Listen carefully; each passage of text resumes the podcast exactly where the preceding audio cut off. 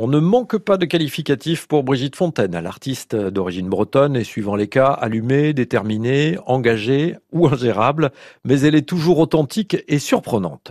Cette bretonne, elle est née à Morlaix, a connu le succès dans les années 2000, bien après ses premiers albums, notamment avec Jacques Higelin et Areski dans les années 60. Ses collaborations récentes avec Noir Désir, M ou Gotham Project lui ont valu une notoriété et de beaux succès. Je me réveille avec contrat je branche la cafetière électrique. Je me rue dans la salle de bain et je deviens paralytique. Sous la douche, il y a un éléphant qui me regarde tendrement. Je balbutie en rougissant, d'un air gaga probablement.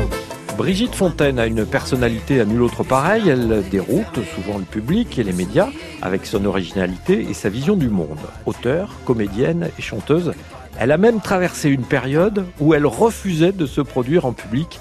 Elle le racontait sur France Inter. Il y a eu un moment où j'ai refusé. D'ailleurs, ça fait un scandale énorme.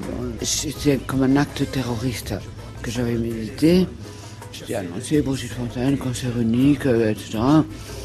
C'est arrivé, j'ai dit, je vais rester un quart d'heure ou 20 minutes, je ne m'en rappelle plus.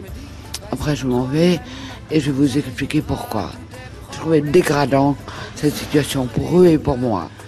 À l'époque, j'étais une jeune fille euh, avait des principes. Cette période est heureusement révolue et Brigitte Fontaine revient sur scène. Elle sera vendredi 12 avril à la Nouvelle Vague de Saint-Malo à partir de 20h30.